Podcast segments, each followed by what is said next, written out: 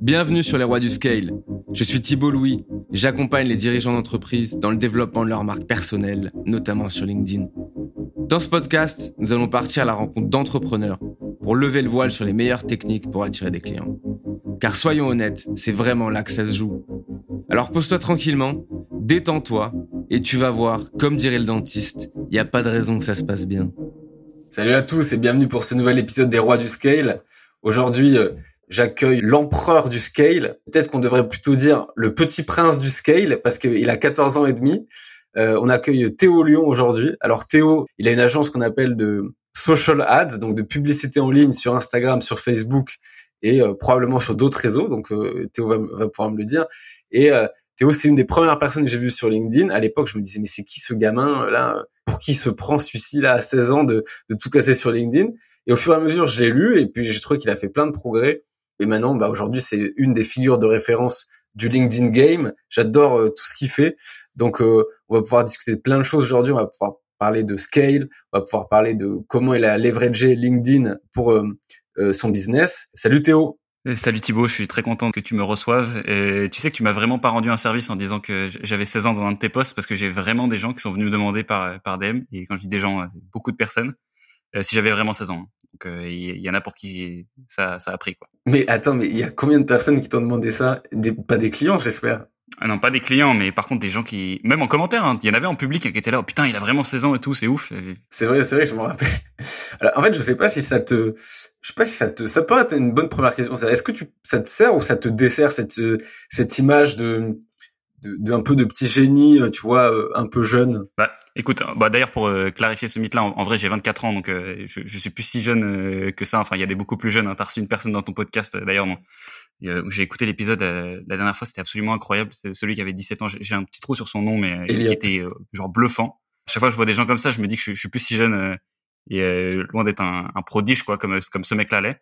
Donc, en fait, il y a deux parties de, de fait d'avoir une gueule un petit peu, enfin, qui fait jeune euh, c'est que évidemment ça me dessert sur la crédibilité, ça m'a desservi au démarrage où t'as pas envie de faire confiance à quelqu'un qui ressemble à ton petit frère. Mais par contre après ça fait un petit peu la spécificité, ça fait que c'est le, mec avec la gueule d'enfant qui, monte sa boîte et finalement je suis un peu connu comme ça. Donc ça m'a servi, tu vois, c'est un petit peu la faiblesse qui est, transformée en, en, force, enfin pas vraiment en force mais en différence disons. Ok, bah écoute, ce que je te propose, c'est de poser une question que je déteste qu'on me pose, mais que tu dois être rodé à fond. Est-ce que tu peux me faire un pitch de une minute Donc, qui est Théo Lyon et qu'est-ce que Kudak alors, euh, Théo Lyon est un jeune diplômé d'HEC qui a eu une assez mauvaise expérience dans les euh, études assez académiques, euh, où ça s'est bien passé d'un point de vue note, mais ça lui a pas du tout plu. Du coup, ensuite, je, suis, je vais repasser à la première personne parce que ça fait très pédant sinon. Donc après, voilà, donc j'ai une très mauvaise expérience dans une agence digitale qui m'a amené à monter ma propre agence qui fait du social ads. Euh, donc le nom est Kudak et notre objectif, notre mission et notre promesse, c'est d'accompagner les e-commerçants de 500 000 à 10 millions d'euros de chiffre d'affaires annuel euh, grâce à la pub sur les réseaux sociaux et principalement à la créa. Et donc ça fait deux ans que ça dure, enfin ça fera deux ans en avril. On est 37 dans l'équipe et on accompagne un petit peu plus d'une centaine de clients. 37, c'est fou quoi. C'est déjà énorme. En fait, les gens ils appellent 37, ils appellent ça PME. Moi j'ai l'impression que 37 c'est déjà c'est déjà énorme quoi. Donc euh, bravo. Parce que nous on est nous on est un chez moi. Enfin on est je suis tout seul plus mais il y a des freelances qui m'aident mais par rapport au solo business 37, t'as déjà l'impression que c'est L'Oréal le truc. Donc euh, bon, félicitations. Ben, commençons par les, les questions à la con du scale. Alors, je, te donne un nombre entre un chiffre entre 1 et 10, tu vas me donner et on va tirer une question au hasard sur des choses qui n'ont rien à voir avec ce qu'on a l'habitude de te poser ou euh, Kudak. Donc donne-moi un chiffre entre 1 et 10. Je vais te donner euh, le 7. Le 7, ok. Oh, Celle-là, elle est chaude. Est-ce que tu pourrais m'indiquer le salaire que tu t'es versé en moyenne dans les six derniers mois euh, Ouais, ça doit être euh, entre 12 000 et 13 000 euros à peu près, net. Ok. Tu veux du détail ou? Bah, J'ai envie de te poser une question suite à ça. Qu'est-ce que tu fais? Non, non, mais bah, écoute, je recevais, il y avait Luan Lopez euh, hier. Qu'est-ce que tu fais avec cet argent? C'était une stratégie d'investissement euh, Ouais, une stratégie d'investissement, euh, bourse, crypto, immobilier euh, ouais, j'en dépense pas beaucoup de cet argent. Je vis toujours dans un, dans un appart dont le loyer coûte 550 euros. Donc euh, j'ai très peu de, frais de vie. Je, vis pour à peu près entre 1500 et 2000 euros par mois. Donc, euh, enfin bon, 3000 euros quand je fais un peu le, foufou sur, sur des pulsions, euh, notamment au restaurant ou dans un bar. Et sinon, tout le reste, en fait, part directement en investissement. et donc, j'ai principalement deux endroits où j'investis mon argent. Je suis en train de réfléchir. peut-être trois avec les startups. Et donc la crypto et la bourse. La bourse, euh, stratégie très simple où j'investis dans un tracker euh, S&P 500 euh, que je fais, je fais ça depuis un an et demi. Et maintenant je fais un petit peu aussi de stock picking, donc de choisir les actions dans lesquelles je crois et investir un peu dedans. Et donc ça se passe extrêmement bien pour l'instant. C'est totalement faux. Hein, la bourse est, au rouge. Je suis à moins 25%, donc c'est une catastrophe. Par contre, la partie qui se passe un peu mieux, c'est la crypto. Et là, ouais, donc crypto, j'ai quand même pas mal d'argent en crypto et j'en mine aussi un petit peu dans le grenier de mon père. Ok. Ouais, bah, ouais. Donc le, le S&P 500, pour ceux qui, pour les auditeurs qui ne seraient pas familiers avec ça, si vous n'avez pas écouté l'épisode avec Johan Lopez, le S&P 500, si j'ai pas de bêtises, c'est un tracker, donc un tracker. Non mais en fait Théo, ce serait mieux si tu, tu expliquais ce que c'était un tracker et le S&P 500 parce que tu vas le faire mieux que moi en fait. Je sais ce que c'est mais j'arrive pas bien à l'expliquer. C'est une valeur boursière qui euh, traque l'évolution des 500 plus grosses entreprises américaines euh, qui sont rassemblées dans l'indice S&P 500. Ça évolue, hein, c'est pas toujours les 500 mêmes. Et du coup, ça fait un gros agrégat de grosses boîtes et c'est le truc où théoriquement, c'est censé te donner entre 8 et 10% de rentabilité par an. Ne regardez surtout pas les chiffres sur les 12 derniers mois, mais, normalement, c'est ça. Oui, parce que là, actuellement, donc on fait le podcast, nous sommes le 10 mars. Et euh, probablement que euh, hier matin, euh, Théo et moi, on a ouvert notre broker de bourse. Et moi, je, bizarrement, il me manquait quelques milliers d'euros dans le broker. Je me suis dit, ah tiens, c'est bizarre.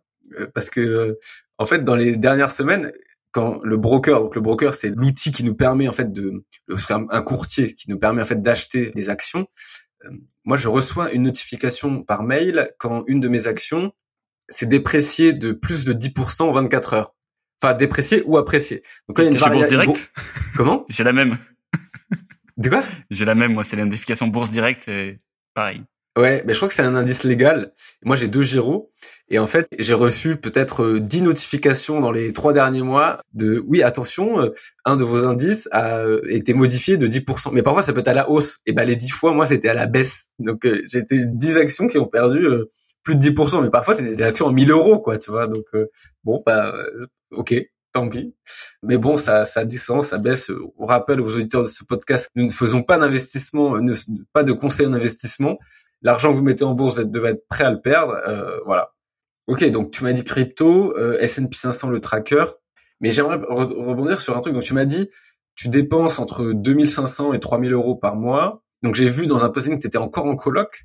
Donc euh, ouais, il y a un peu ce côté frugal. Et tu m'as dit, sauf quand je vais faire le foufou dans des bars ou dans des restaurants. Ben, tu vas où? Tu vas à quel restaurant? Et quand tu fais vraiment plaisir, qu'est-ce que tu C'est quoi la soirée mondaine de Théo Lyon? La soirée mondaine idéale Qu'est-ce que tu bois? Qu'est-ce que tu aimes bien manger? Non, non, mais c'est c'est pas des trucs prévus en fait. J'ai un peu ce, ce, défaut d'être un, un, mec à pulsion. C'est-à-dire parfois j'ai une idée là. Je pense à ça parce que avant-hier j'ai failli acheter une perruche. On était chez Truffaut, on était parti acheter une une plante et euh, il y avait une perruche qui était tout seule et qui était trop mignonne et qui était genre en plus était élevée à la main et tout. Elle était hyper câline. Et j'ai failli repartir avec alors que enfin moi j'ai pas du tout la place pour une perruche et des colocs ça fait du bruit et tout genre j'étais j'étais vraiment parti pour y aller j'ai appelé les colocs ils m'ont ils m'ont mis le veto mais et donc c'est un petit peu pareil avec les restos et, et les bars, c'est-à-dire je peux pas prévoir quand. Euh, mais à un moment c'est, ah, je sais pas, j'invite tout le monde, ou alors euh, ou alors je décide d'aller bouffer dans un truc assez sympa. J'aime bien en ce moment, je me fais des étoiles Michelin avec ma copine et on fait un petit peu le, on en fait deux, on a fait deux trois sur les sur les quatre derniers mois. Ça, tu vois, c'est un petit plaisir, ça coûte une couille, mais tu vois, c'est des bonnes expériences. Bah, lequel euh, on va faire une pub euh, impromptue. Quel étoilé tu, l'as fait? Tu te dis ah ouais celui-là c'était. Parce qu'on on va pas se mentir, les étoilés parfois tu vas et tu te dis ah bon tout ça pour ça. Euh. Mais quel, quel, donc quel est l'étoilé que t'as fait? Tu t'es dit ah ouais celui-là, bam.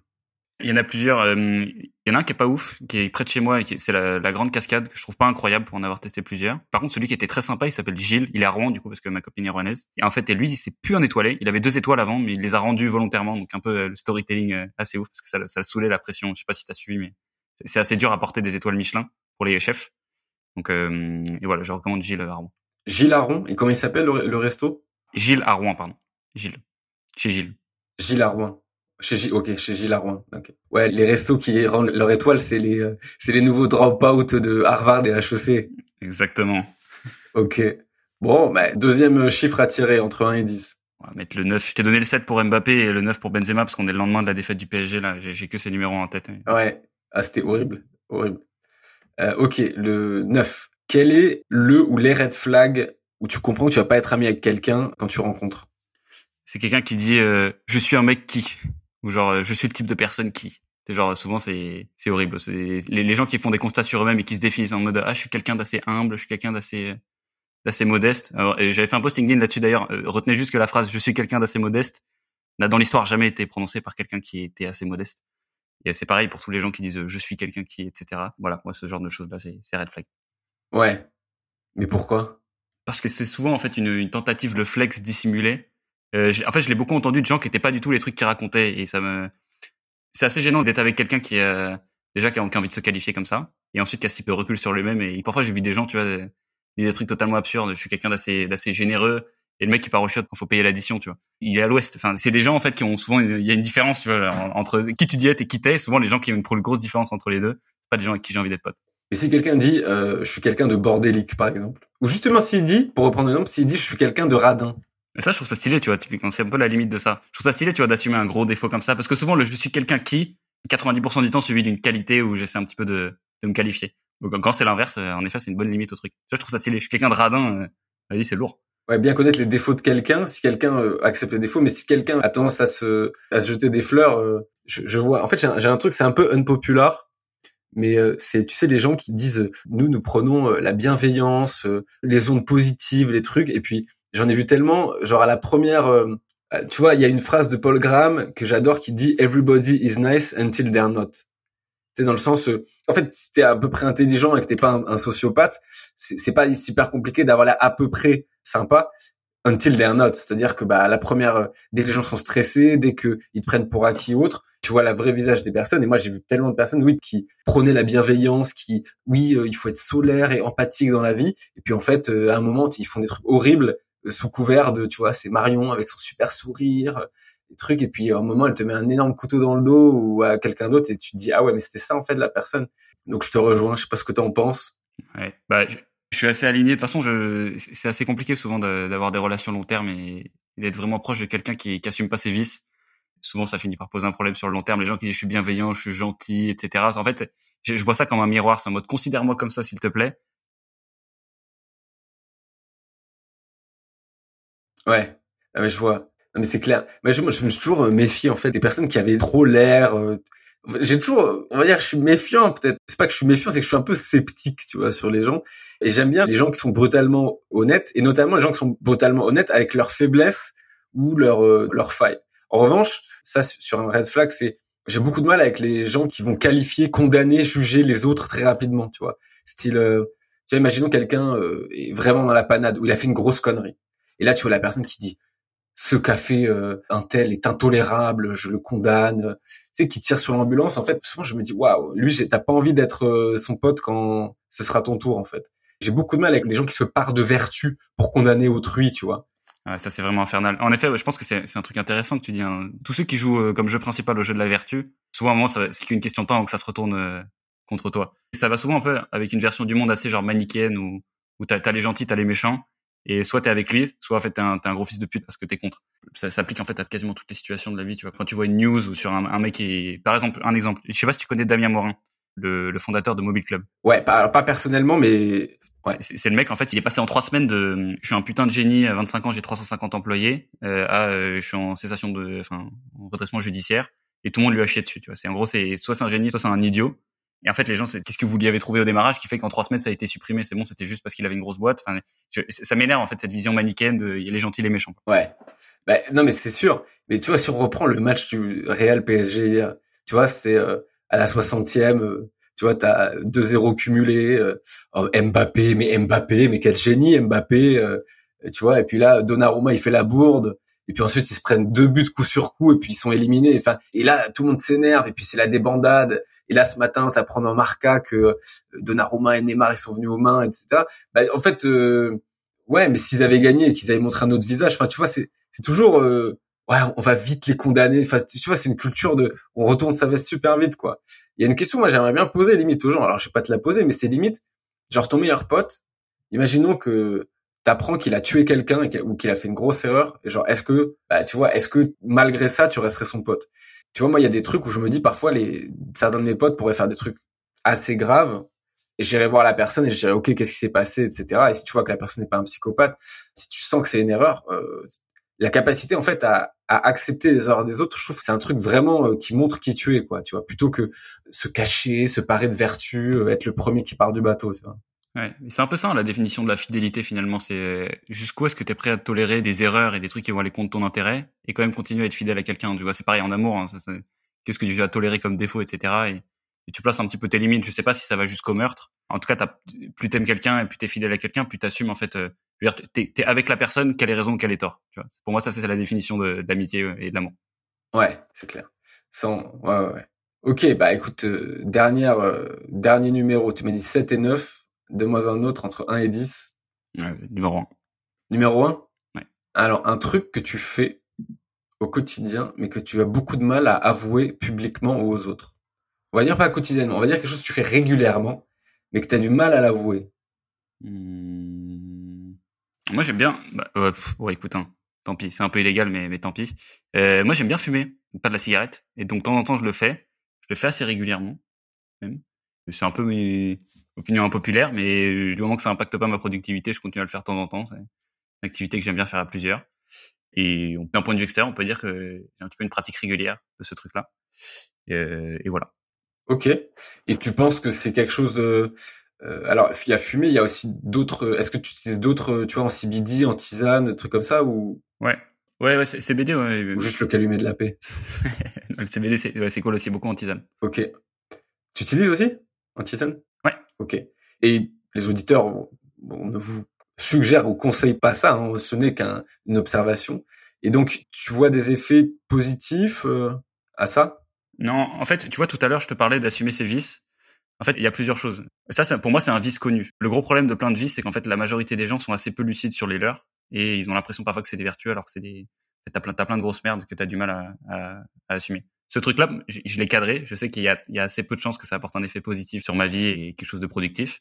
Mais c'est un vice que je contrôle. C'est un vice où j'ai pas de j'ai pas de manque. Enfin tu vois là c'est une période dans laquelle je la fais régulièrement mais les six mois d'avant je n'ai pas touché tu vois un joint. Le truc c'est ce vice là je l'ai cadré je l'ai connu je sais qu'il est là. Plutôt que d'essayer de le combattre et perdre de l'énergie là-dessus je le, je le maîtrise.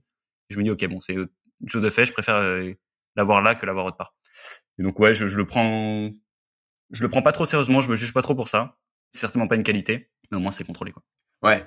En fait, je, enfin là, j'ouvre la, la, discussion, mais qui se part, tu vois, entièrement de d'être vertueux au quotidien euh, sans sans avoir une part d'ombre, tu vois, dans le sens où, enfin, je veux dire là, c'est, enfin, tu vois, si tu fumes un joint de temps en temps, enfin, ça, ça me paraît pas très grave entre guillemets. Mais tu vois, si tu prends par exemple la, la liste des présidents américains et que tu vois qu'il y a eu toute leur biographie et que tu vois à quel point ils étaient complètement fucked up genre je sais plus je pense que c'était Abraham Lincoln ou quoi il se il se tapait des trucs incroyables des médicaments euh, des trucs de, de, de fou tu vois. Et la question c'est à quel point ils sont high functional de base. Moi il y a, y a, un podcast que j'aime beaucoup qui s'appelle Imposters qui est un podcast qui est sorti euh, je crois qu'il a commencé il y a trois mois. Et en fait c'est un gars je sais plus comment il s'appelle peu importe. Mais le podcast s'appelle Imposters et il parle à des entrepreneurs réputés ou des personnalités euh, publiques. Et en fait, il leur parle uniquement, ils adressent uniquement des, des sujets euh, genre cachés, vices, tu vois, des trucs que les gens ont eu du mal un peu à avouer, etc. Et il y a eu plusieurs sujets. Il y a eu le sujet, tu vois, genre euh, un des fondateurs, tu vois, ils ont parlé de l'addiction aux opiacés. Il y en a un autre, par exemple, il a un, un, épisode qui est super intéressant, qui est assez bouleversant avec Justin Kahn, donc le mec qui a revendu Twitch et euh, qui parle en fait pendant 20 ans, il a caché son alcoolisme, qui était un alcoolisme qui était plus que l'alcoolisme mondain, dans le sens qu'il buvait tous les jours et, et c'était pour échapper à quelque chose, et qu'en fait le mec, malgré ça, tu vois, il y a aucun moment où il a réussi à le montrer, c'est juste qu'il avait une heure de, on va dire une heure le matin, où il avait une sorte de routine, en fait il se débarbouillait, et en fait vu qu'il était high functional de base, il a quand même réussi à monter Twitch, à faire Twitch, mais c'était pas... Euh, son addiction l'a fait couler. C'est en fait, il a monté ça en dépit de son addiction. Et il parle en fait pendant un épisode de tout ça. Et le truc est assez bouleversant, tu vois. Et je pense que ça c'est super intéressant aussi de d'arrêter de montrer que des côtés euh, hyper bright, tu vois, le sourire, des trucs, et aussi d'accepter peut-être pas d'aller au bout de, de toutes tes, tes, pires insécurités possibles, mais parfois de parler à des trucs comme ça, quoi. Tu vois, je pense que ça ça décomplexe, tu vois, d'autres gens qui ont qui vivent avec leur propre merde en fait. Tu vois. Mais de ouf. Et je pense que, en fait, je pense même aussi que tout le monde n'a pas la chance d'avoir des gros vices. Je, suis en train de réfléchir au, fait que tous les grands mecs, enfin les mecs ont fait des trucs à chaque fois assez, assez signifiants. Donc, euh, je prends le domaine entrepreneurial, tu vois, Elon Musk, les Mark Zuckerberg, etc. C'est toujours des gens qui avaient des putains de vices et des trucs assez, assez malsains qui en fait euh, ont un vrai avantage, c'est que c'est toujours avec toi, que tu sois dans les bons ou les mauvais moments, et que ça te permet de tenir sur le long terme. Mark Zuckerberg, il s'est fait larguer par sa meuf, Euh, il a voulu faire une application pour rencontrer d'autres meufs et pour la clouer au pilori. Et c'est comme ça que c'est parti. C'est toujours un mec qui a des, je pense, d'énormes problèmes d'ego, qui est sans arrêt insatisfait. Et je commence à me dire que c'est quasiment une condition. C'est pour ça que tout le monde n'a pas la chance d'avoir ces gros vices qui font les grands entrepreneurs, tu vois, ou les mecs qui font des trucs euh, de ouf. Tu vois, par exemple, je pense, Mbappé, sa vie, elle doit être terrible. Tu vois, alors, euh, Mbappé, c'est un nazi de, de l'efficacité, etc. C'est un mec qui optimise toute sa vie. Et en vrai, personne n'a envie d'être Mbappé. C'est très agréable à regarder, c'est un super spectacle. Mais ce truc-là, tu vois, c'est terrible. Donc tout le monde n'a pas la chance d'avoir des grands vices et tout le monde aussi n'a pas, enfin, que tu vois ça comme une chance ou une, malédiction pour faire des grandes choses? Et je pense que tu as, une vraie vertu des vices. Il y a une vraie vertu des vices. Mais je, vois le truc dans le sens où il, un, un, peu ce côté déséquilibré qui te permet de faire le extra mile. Euh, tu disais, bah ouais, donc bah, ça se voit que Zuckerberg doit avoir des problèmes d'ego. Enfin, ça devait pas être le caïd à l'école. Quoi. Et Elon Musk, c'est quoi son, à ton avis, son, son vice euh, ultime? Je sais pas si c'est un vice, mais en tout cas, c'est un, gros dysfonctionnement. C'est que c'est un mec qui est asocial, tu vois, ce mec-là. Enfin, c'est, quand tu l'entends parler, t'es là, mais comment est-ce qu'il peut avoir une relation fonctionnelle avec quelqu'un? C'est un mec, il est, euh, je vais au point A, au point B, il y, a rien entre les deux. Tu as un détour sur ma route. Et ce, mec-là, tu, c'est pas forcément un vice, mais c'est un gros, gros, gros défaut, une grosse faiblesse dans l'armure, qui en fait, tu vois, c'est, on te le donne. T'en fais ce que tu veux de ce truc-là, soit tu le subis, soit t'essaies d'en faire un truc stylé. Et lui, il en a fait un truc stylé, une carrière entrepreneuriale de gros bâtard. Et je trouve ça assez fort. C'est, c'est clair qu'il a l'air Bon, enfin, je sais pas, les gens, le, ça, c'est quand les, les, personnes deviennent des marques tellement polarisantes. Tu vois, j'avais vu un post sur euh, Twitter de quelqu'un qui disait, euh, oui, euh, un entrepreneur, hein, tu vois, qui disait, oui, je ne comprends pas comment Elon Musk, comment ça se fait qu'il soit pas encore en prison, tu vois.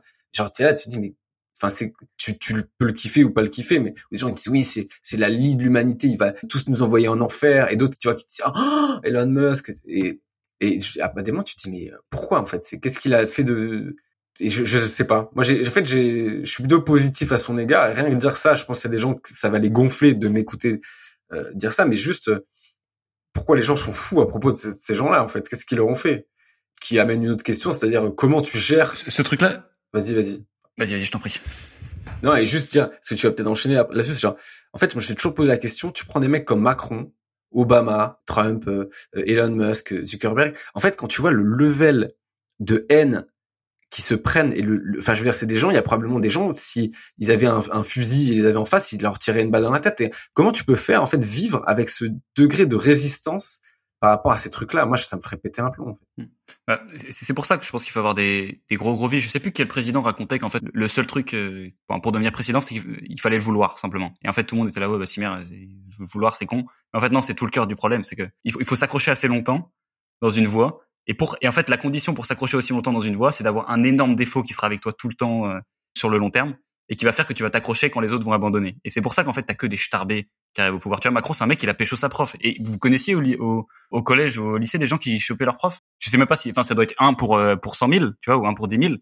Et c'est quel genre de profil à qui il arrive ça? Après tu peux faire toute la toute la suite de quel genre de ok c'est un profil qui fait ça donc ça veut dire qu'il est aussi capable de faire ça de faire ça de faire ça. Ouais. et je pense qu'on peut faire la transition avec LinkedIn peut-être qu'il est un peu prématuré mais j'ai découvert mon vice moi. Un de mes vices par exemple c'est j'ai plus d'ego que je pense. Tu vois il y a quatre ans je me suis fait tatouer ego is the enemy sur euh, sur le bras tu vois. Suite à un, bouquin de Ryan Holiday que je trouve assez ouf qui s'appelle euh, qui est éponyme. Et en fait sur LinkedIn tu te rends compte que les seuls gens qui arrivent à partager assez longtemps pour se construire une marque personnelle assez importante avoir un ego ça aide énormément tu vois. Euh, bien aimer partager raconter des trucs et donc, c'est un, un, avantage qui est, qui est, construit dans un vice. Ouais. Bah justement, à partir, euh, parce que tu parles de LinkedIn, ça pourrait être un livre, ça, LinkedIn, et apogée du vice et de la vertu. Euh, bah justement, donc avant, avant de... Parce que tu as, parlé de... J'avais oublié de le mettre dans les questions, mais il faudrait que je te parle de ce putain d'article que tu as fait, euh, euh, le sketch LinkedIn. Mais c'est quoi, parlons-en direct? En fait, moi, je, suis comme toi. Donc, c'est quoi? T'as construit Kudak en fait grâce à LinkedIn? Ça, tu pourras m'en parler. Et mais du coup, est-ce que t'es, parfois t'es pas un petit peu le prisonnier de, de LinkedIn et le prisonnier de ce que tu appelais la prison dorée du rich C'est-à-dire, est-ce que t'es pas parfois obligé un peu de te prostituer pour euh, garder, en fait, rester dans les faveurs de LinkedIn, sachant que LinkedIn a créé quasiment Kudak, et donc tu as, fait cet article. Est-ce que tu peux me parler un peu plus de cet article? Je te pose plusieurs questions en. Est-ce que tu peux me parler un peu de cet article et de ton rapport, en fait, entre le fait que LinkedIn t'ait permis de créer ta boîte et le fait que tu doives rester dans les faveurs de, LinkedIn. Bah, tu vois, hum, on oppose beaucoup les boîtes qui ont levé des fonds aux boîtes bootstrappées, parce que les boîtes qui ont levé des fonds, elles sont un peu souvent esclaves de leurs investisseurs. Mais en fait, euh, en tant que boîte bootstrappée, je peux te le dire, tu as toujours un maître. Tu as toujours quelqu'un où, si tu le froisses, il sera pas content. Moi, c'est l'algorithme LinkedIn, c'est-à-dire que demain, en fait, j'ai tellement de... Comme là, ça a très bien fonctionné LinkedIn dès le démarrage pour développer Kodak, c'est devenu un petit peu une, une donnée sur laquelle on se projette. C'est-à-dire, on est capable de dire, OK, je fais tant de riches maintenant, j'ai envie, pour qu'on atteigne nos objectifs de croissance, il faut que j'en fasse à peu près, je sais pas, fois deux dans un an, un truc comme ça. Et donc ça rentre dans les objectifs. C'est-à-dire que demain, si je fais pas mon reach, c'est pas mon investisseur qui va me gueuler dessus, mais c'est la boîte qui va gueuler. Et en fait, il faut pas froisser le, bonhomme. Et donc tout l'objet de mon, de mon article qui s'appelait Sketch LinkedIn, c'est que à un moment en fait, je, je me suis pris le soir, je voulais retrouver un de mes posts que j'avais fait il y a un peu longtemps, et donc j'ai déroulé tous mes posts LinkedIn. Je regardais un petit peu les trucs. Et je me suis dit putain mais à un moment j'étais là mais euh, wow, genre j'ai vraiment dû écrire tous ces trucs là, enfin sauter des leads, faire des accroches putaclic, genre euh, demander un contenu contre un commentaire. Et je me disais putain mais pourquoi je, suis obligé de faire ça? Du coup j'ai un peu essayé de déconstruire le sujet sur le fait qu'il y a une grosse différence, c'est que avec enfin entre LinkedIn et les autres plateformes, c'est que LinkedIn c'est une, plateforme dont l'algorithme de recommandation de contenu est faux, c'est-à-dire qu'il est basé sur des fausses métriques. Il n'est pas basé sur les posts que tu apprécies, il est basé sur les posts que tu as envie que ton réseau voit que tu apprécies. Et donc ça, ça fausse en fait la donnée de base de, calibrage de, de l'algorithme, qui est qu'en fait tu vas, mal recommander les choses.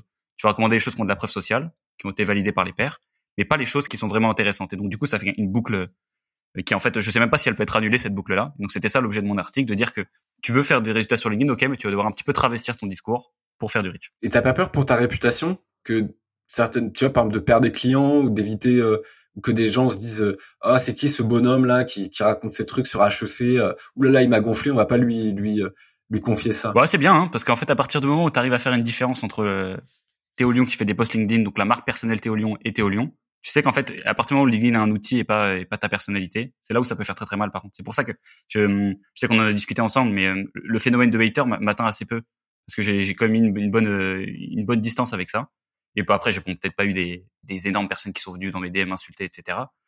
Ça m'atteint assez bien parce que j'ai pas l'impression qu'ils me critiquent moi en fait. J'ai l'impression qu'ils critiquent euh, le Théo que je monte sur LinkedIn, qui en fait euh, j'ai sélectionné 4-5 sujets sur lesquels j'ai envie d'insister. Certains sont plus clivants que d'autres. Et en fait, je le vois assez bien finalement. Je me, encore une fois, je me juge pas trop sur cette partie-là. C'est un outil et quiconque pense le contraire, bah, il, il se gourre. Quoi. Mais justement, tes clients, ils t'en parlent de, de tes posts? Pas tes prospects, hein, tes clients actuels. Alors après, je, je, ne fais jamais des posts qui sont contraires à ce que je pense. Hein. Je, je, justement, je choisis volontairement, par contre, les parties les plus clivantes de la personnalité. Donc, les opinions que j'aurais, enfin, je vais pas partager dans une discussion avec un pote ou avec un inconnu. Bah, ceux-là, je les mets sur LinkedIn. Et du coup, ça donne une image où tu te dis, au Lyon, c'est que ça. Ce qui est en fait les 2% que tu as envie de montrer. C'est pas, tu vois, c'est, c'est, un peu, c'est un peu de l'omission, tu vois. C'est, ça irait très bien d'avoir ce genre de discours-là compensé par plein d'autres choses. Et donc, en fait, j'ai pas peur de perdre des clients parce que finalement, je monte pas une personne qui n'est pas moi. Je monte euh, qui est Théo et même la partie la plus profonde de Théo. Et s'il y a des gens qui sont pas d'accord avec ça, bah tant mieux, tu vois. J'ai juste perdu quelqu'un avec qui j'aurais rien pu faire sur le long terme et qui est pas du tout aligné avec qui je suis. Et, et bah tant pis. Pour l'instant, ça, n'est jamais arrivé euh, depuis le démarrage. Et on a eu des, on en a eu des plusieurs des clients, quoi, plus de, enfin des centaines. Quoi. Ouais. Et de toute façon, tu aurais probablement pas envie de de bosser avec des gens comme ça, en fait. Très rarement. Hein. Non, mais mes clients, parfois, ils m'envoient un post sur lequel ils ont envie de dire un truc. Souvent, en plus, quand je parle d'argent ou d'HEC, etc., soit, soit ils valident et ils kiffent mon post, ils me le disent soit sur LinkedIn, soit ils me le disent en message soit euh, ils ont un truc à rajouter, on en discute. Et... Mais il n'y a jamais quelqu'un qui m'a dit ah il a fait un vieux poste, vas-y je me casse. Et justement, euh, tu les clients, euh, tu prends tout ce qui passe ou tu as un filtre de, de sélection?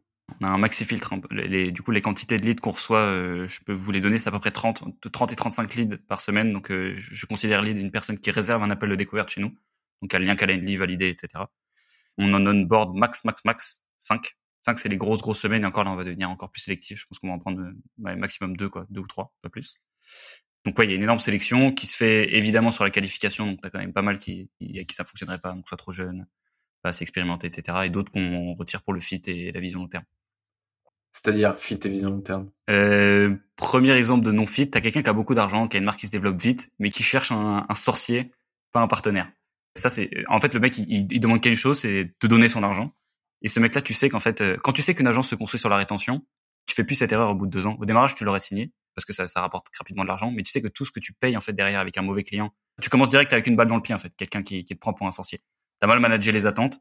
Tu peux donner le meilleur service du monde. Quelqu'un qui s'attend à un 10 et qui reçoit un 9, il sera jamais content. Parce que quelqu'un qui t'a vendu un 8 et qui reçoit un 9, c'est un client pour la vie. Donc, euh, ce, genre de clients-là, typiquement, tu vois, qui sont souvent euh, des marques qui ont la pression, tu vois, ou une marque qui est un peu en déliquescence et qui a besoin de repartir vite et qui, cherche un responsable, euh, faut les éviter. Ouais, ouais, ça c'est intéressant, ça c'est super intéressant, notamment sur, euh, bah moi je fais, toi tu fais du paid, moi je fais de l'organique en vente euh, sur les attentes qu'on fait aux clients et quand y a, euh, souvent les, les, clients me disent oui quel résultat on peut attendre là-dessus? Alors toi c'est probablement plus de métriques. Moi souvent je leur réponds entre guillemets pour rigoler du sang et des larmes. En fait il n'y a, pas de le ROI il est pas il est pas aussi simple. Mais si quelqu'un a des attentes super haute, je suis pareil. En fait, je me dis, oula, mais en fait, t'es genre c'est du travail de long terme, c'est de la répétition, c'est de la persistance, etc. Et quand je vois que ça fonctionne, que les personnes ont une approche trop trop héroïste et trop linéaire, c'est-à-dire ouais, je vais, on a fait 10 posts, ça m'a rapporté 3 leads, alors que Michel il en a fait 10, ça lui a rapporté 6 leads. Tu vois en général, j'évite ça. Alors bon, toi, c'est du média et du social ads, donc c'est un peu différent, mais sur ça, je suis assez aligné, ouais.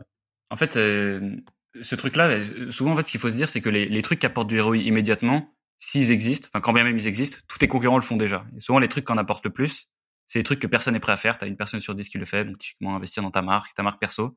Et en fait, les résultats sur le long terme seront là. C'est juste que tu peux pas construire un truc sur le sur le long terme avec un client. Et c'est pour ça que nos principaux ennemis, en fait, parfois c'est le principal ennemi du client, c'est le client lui-même parfois.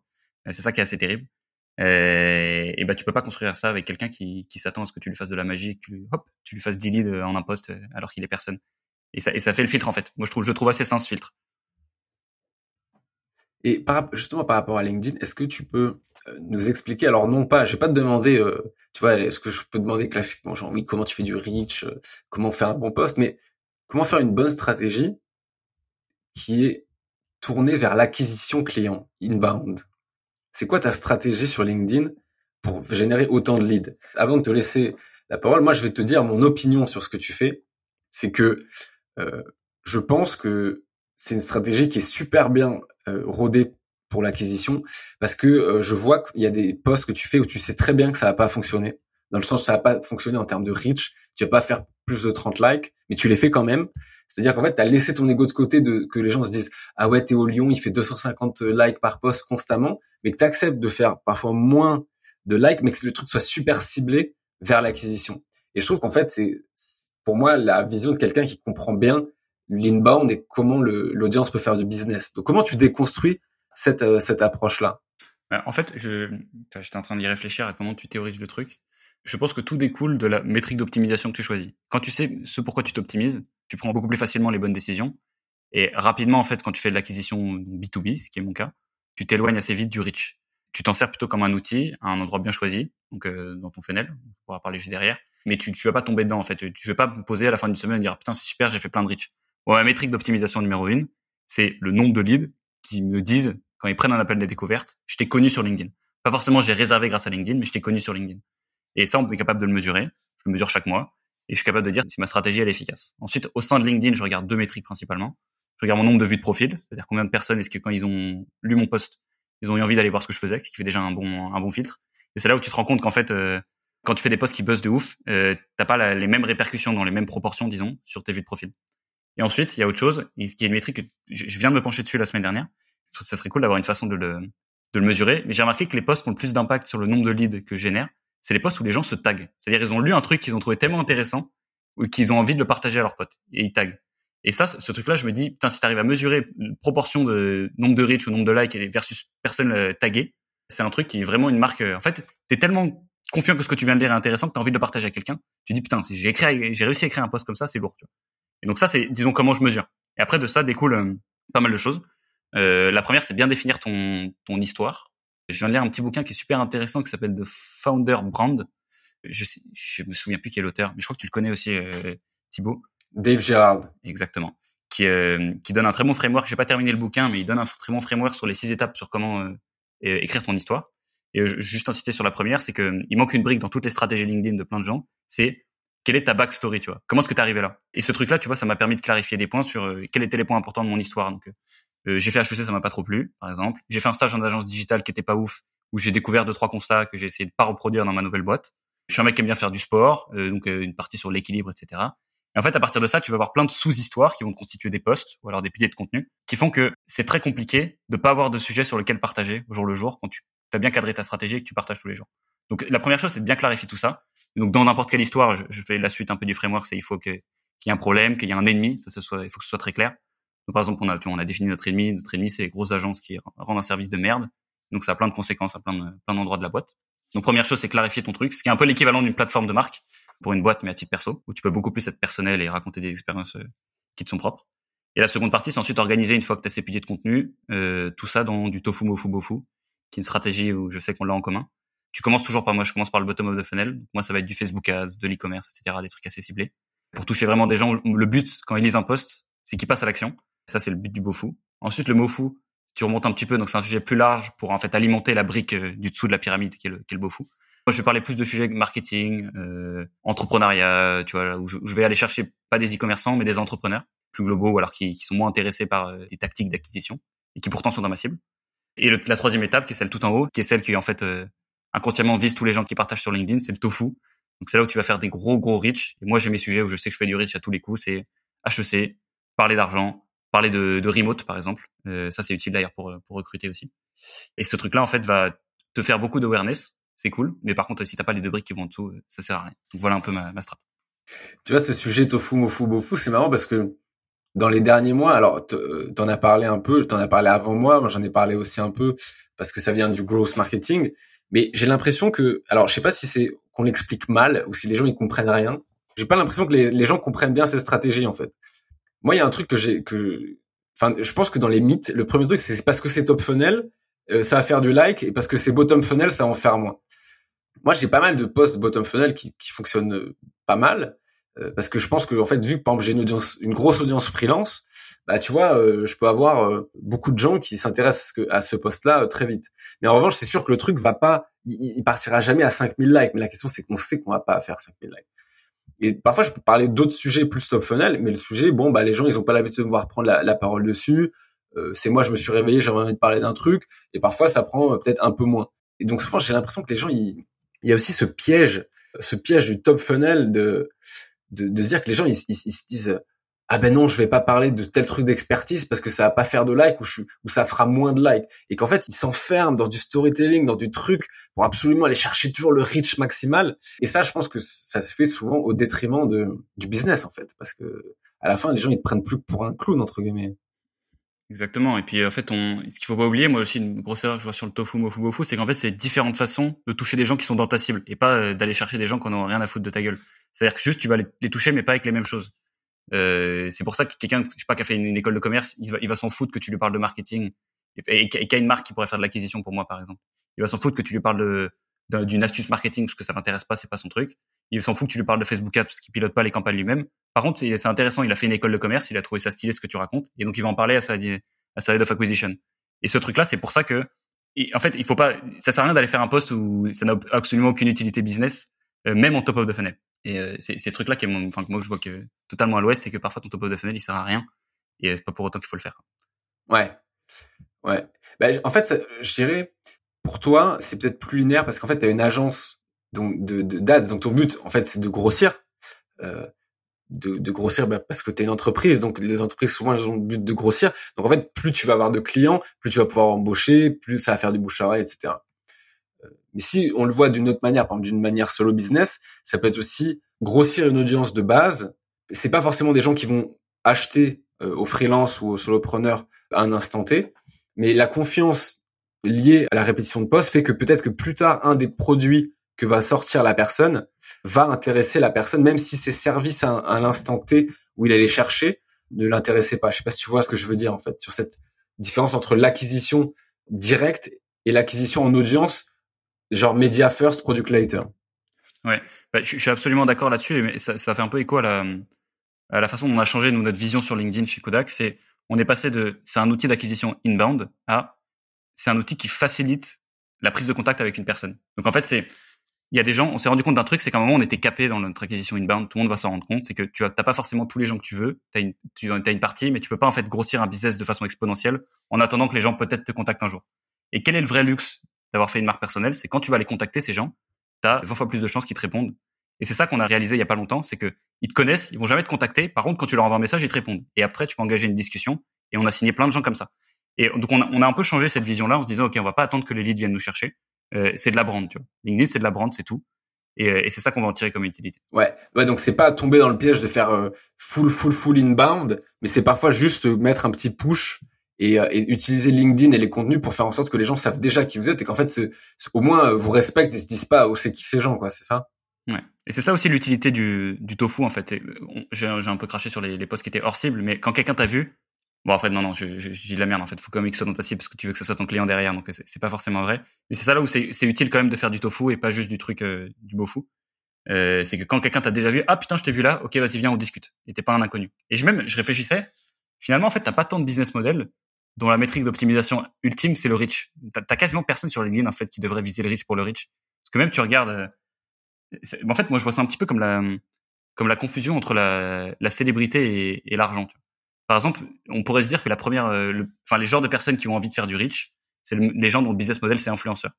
Et en fait, les influenceurs, tu sais que leur métrique d'optimisation, c'est pas le nombre d'abonnés, le nombre de vues, c'est euh, à quel point est-ce que tu es intéressant pour les marques et tu es capable de faire passer à l'action ton audience. Et finalement, tu as très peu de business dont la métrique finale, c'est le reach.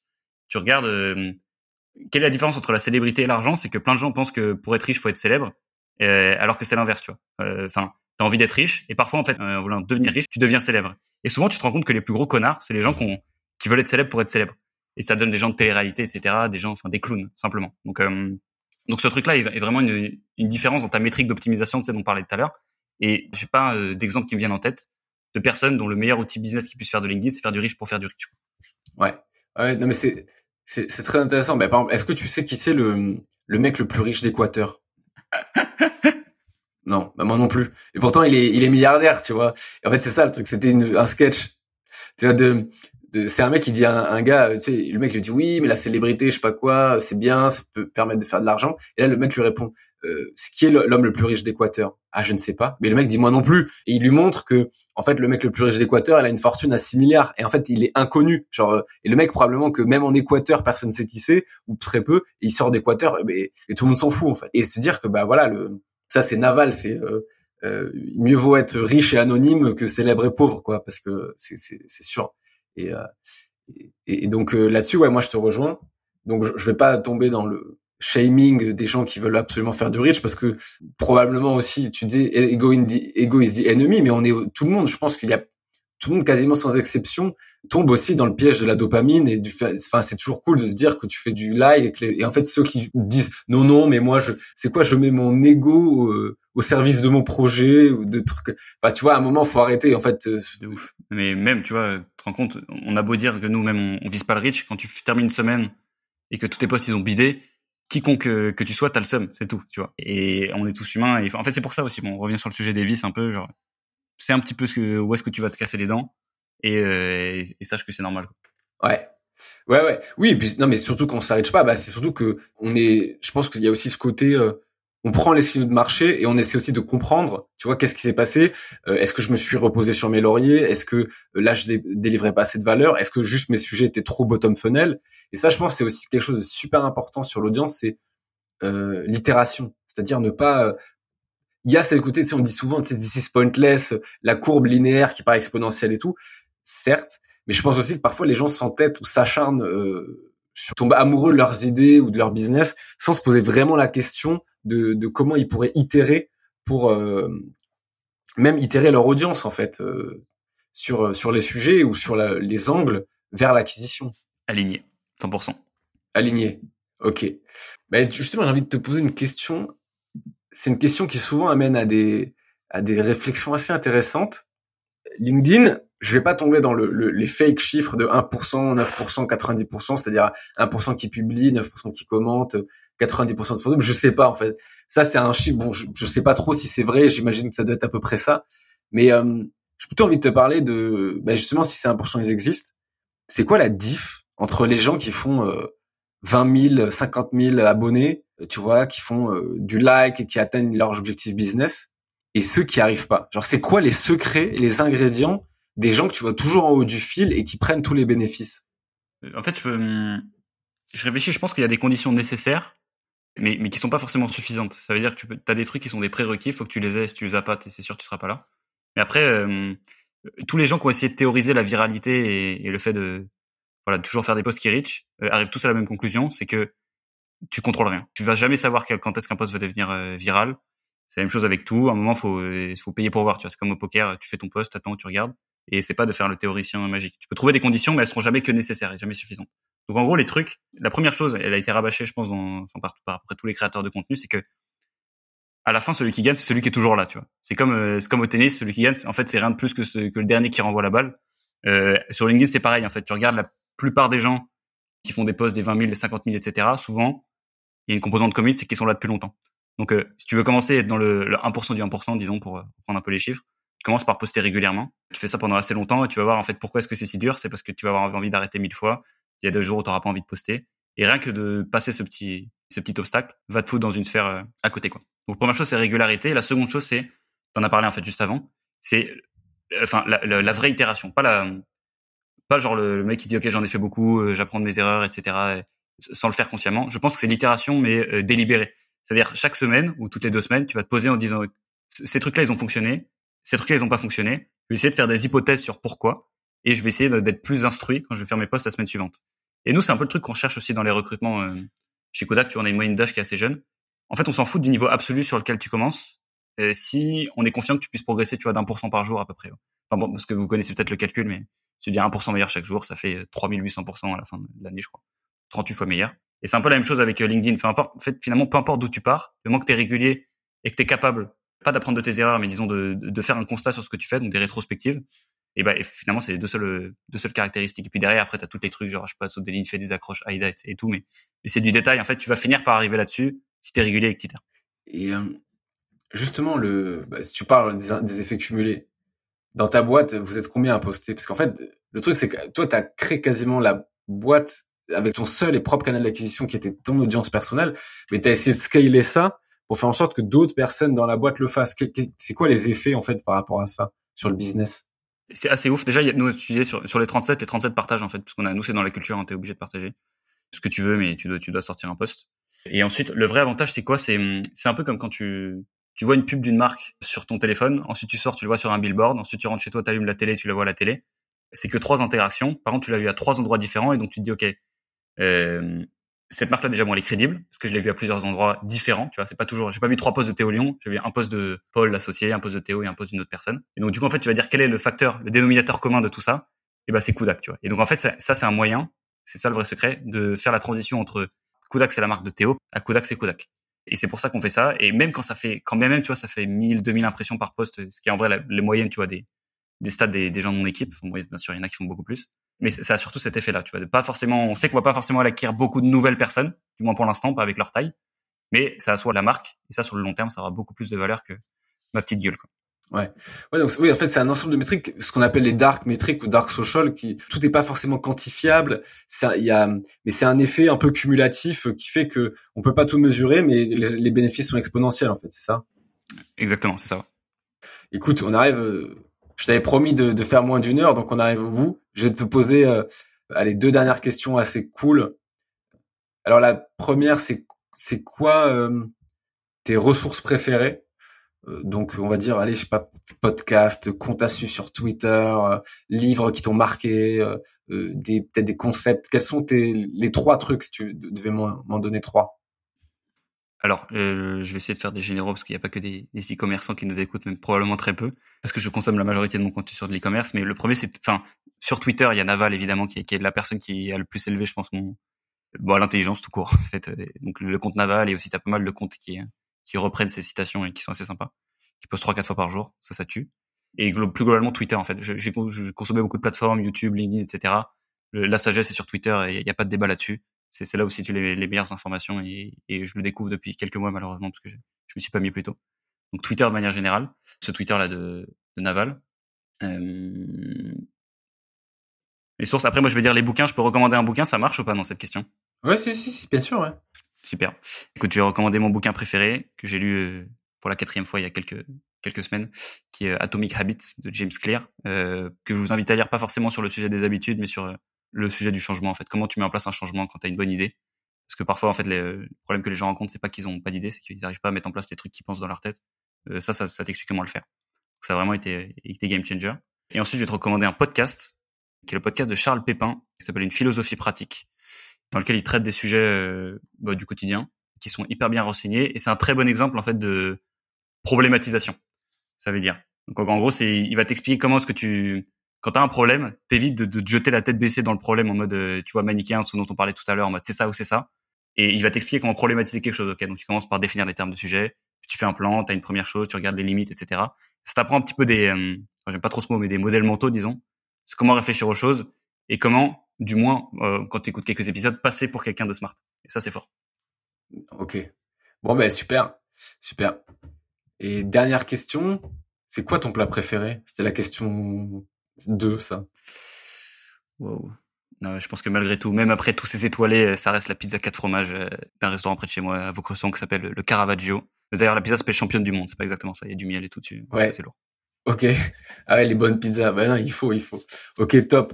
Ben écoute, comment les, les auditeurs peuvent t'aider, euh, te, te joindre, euh, s'ils veulent suivre un peu ce que tu fais? Je, je, Du coup, je suis présent sur pas mal de plateformes, mais je recommande YouTube principalement pour euh, du coup le, le contenu pour un peu découvrir qui je suis. C'est là où je raconte le plus de choses. Et pour me contacter, c'est Instagram plutôt. Donc théo.le.lion et Théo Lyon sur YouTube. Ok. Merci Théo, c'était ravi. Ben, merci beaucoup à toi, c'était un plaisir. Ciao. Merci d'avoir écouté les rois du scale. Bon, tu vois, ça s'est pas si mal passé après tout. Si tu apprécies l'épisode, n'hésite pas à t'abonner sur tes plateformes préférées et à mettre 5 étoiles sur Apple Podcast. À la prochaine!